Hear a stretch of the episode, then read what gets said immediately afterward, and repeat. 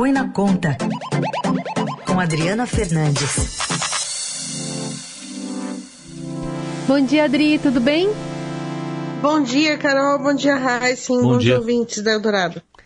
Vamos prospectar essa semana, né? Há alguns dias antes do feriado, a gente falava aqui sobre os assuntos que precisavam ser é, analisados, é, escrutinados ali pelo Congresso.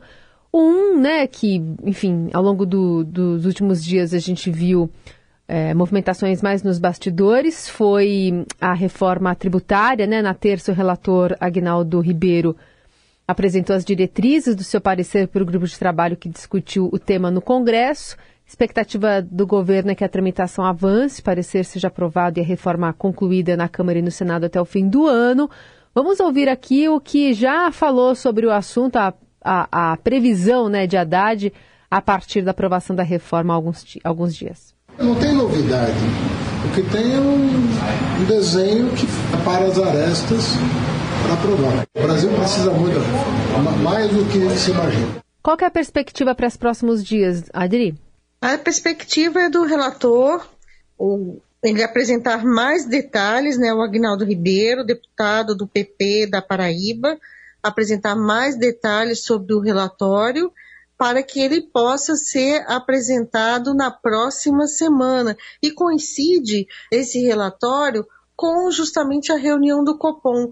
Diretamente não tem, uma coisa não está relacionada à outra, mas uma direção positiva para a reforma é, tributária melhora ainda mais o ambiente econômico é, e a gente viu essa semana a inflação, o IPCA de 0,23 em maio, a inflação acumulada em 12 meses caindo para 3,94%, o menor nível desde outubro de 2022. Isso tudo é, aumenta, Carol, um tema que volta e meia a gente está comentando aqui, é a pressão para o Banco Central é, reduzir a taxa Selic, reduzir os juros, antecipar o início da queda dos juros para a próxima reunião que acontece justamente na semana que vem.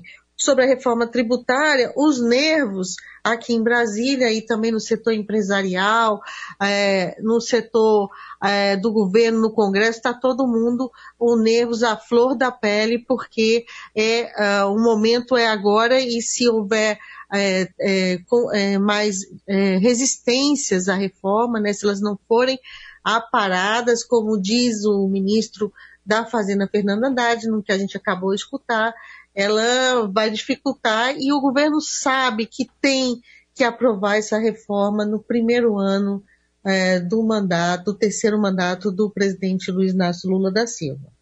Adri, como é que está se trabalhando com as resistências, principalmente de prefeitos de capitais, é, em relação ao imposto do transporte público, também governadores. E lembrando que tem uma outra reforma que já estava no Senado, né? mas são duas coisas diferentes, né, Adri?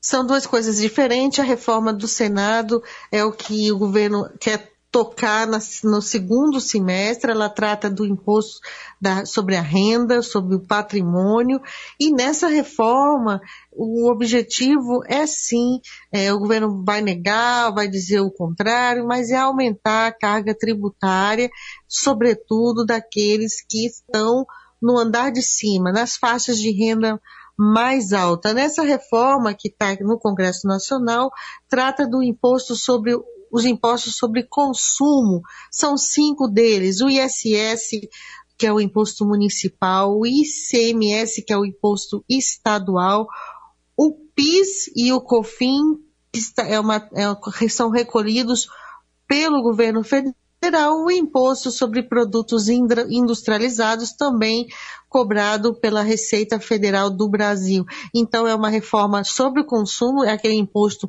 é, indireto que a gente não vê, que a gente está invisível, que está embutido nos preços uh, dos bens e serviços consumidos por todos nós. Uma reforma importante.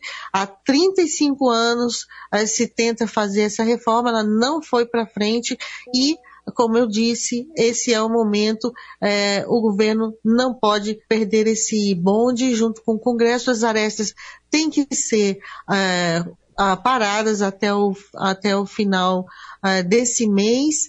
Os governadores, alguns governadores vão estar aqui em Brasília, Heisen, você perguntou sobre eles, vão estar aqui em Brasília essa semana. Há pontos de divergências. Ah, na semana passada houve uma votação informal entre os secretários de Fazenda dos estados. 15 votaram a favor de uma agência, centralizadora, uma agência que está prevista na reforma uma, é, vai recolher os tributos e depois dividir, mais 10 dez estados foram contra, o que mostra um número bastante alto, mostra que não há consenso é, sobre pontos importantes, esse é, um de, esse é um deles, como também a gente já conversou aqui, Raíssa, na semana passada, na sexta-feira passada, é, com você, o Fundo de Desenvolvimento Regional, quanto que vai para esse fundo bilionário de recursos, ele vai ser criado para compensar o fato de que os estados não poderão mais, com a reforma tributária, conceder aqueles incentivos fiscais. Lembra que muitos estados atraíram investimentos, inclusive montadoras para suas, para suas regiões, concedendo, desonerando imposto. A reforma acaba com isso, com essa possibilidade. Então, é, eles estão, esse fundo é importantíssimo porque sem ele não avança, os governadores e os é, que têm influência né, nas suas bancadas no Congresso Nacional vão dificultar a votação. Tem também a resistência que já comentamos aqui sobre é, das capitais, das cidades médias, elas acham que vão perder a arrecadação e querem compensar também, querem uma nova, um novo taxa, uma nova tributação para financiar o transporte público, assim como tem a, uma taxa sobre iluminação pública, que também está embutida na conta. Então, tudo isso está em discussão, todo mundo é, não querendo perder a arrecadação os estados e municípios, a União vai já sabe, o, o Haddad já acenou que vai uh, ajudar, né, vai financiar esse fundo, mas tem o lado das empresas também, Heisen, tem grupos empresariais, sobretudo o setor de serviços, agro, que não querem perder com a reforma e vão colocar as, as suas forças no Congresso Nacional nessa reta final. Por isso que eu digo, os nervos estão à flor da pele. Adri, pensando é, nas, nos bondes aí que estão né, andando ao mesmo tempo, você falou da reforma vinculando a, a decisão do Copom do Banco Central.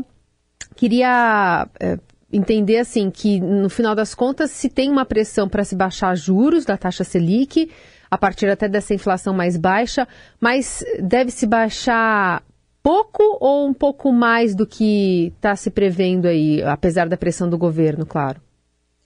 Olha, há uma dúvida, inclusive, se esse processo vai começar na próxima reunião, em junho, no final da semana que vem. Uhum. É, mas esse, esse, esse ambiente favorável, como eu disse, a inflação acumulada em 12 meses está em 3,94%. É, foi, ficou muito baixo, em 0,23 em maio, tudo isso joga é, pressão para o Banco Central antecipar a queda que, que o mercado estava projetando é, para o, mei, é, o mês de agosto, né? Uhum. Na reunião de agosto, é, do agosto, setembro, por aí, a redução, o início do processo é, da, da, da, taxa de juros, mas é, todas essas esse ambiente, o dólar está comportado, ali em torno de 5%, o preço do petróleo também estável, a, o risco o país caiu e a bolsa é, de valores é, batendo recordes, então tudo isso é, cria esse ambiente favorável é, para é, essa pressão que já uhum. vinha, né? A gente veio desde no início do ano uma ah, pressão sim. forte do governo para reduzir a taxa Selic e a taxa Selic, a, a, o início do processo dessa, dessa da, da, taxa de juros, ele, claro, vai estimular o crédito. E o crédito é a aposta do governo para o deslanchar a economia, o crescimento da economia e criando um círculo positivo, né? Porque se a economia cresce, aumenta a arrecadação, as contas públicas melhoram, as contas públicas melhorando, abre-se um espaço maior para queda de juros, e é tudo, e é tudo isso que o brasileiro quer, uma situação econômica melhor, um, que garanta o, o, mais emprego, né? Porque no final das contas, é, todo, esse, todo esse círculo né, positivo pode gerar mais emprego e esses meses eu considero muito importantes para que uh, nada saia do trilho, não tenha aí uma surpresa, abre aspas, negativa, Carol uhum. e Raíssa. Muito bem, seguimos acompanhando na companhia da Adriana Fernandes aqui no Jornal Dourado. Obrigada, Adri, boa semana. Boa semana a todos.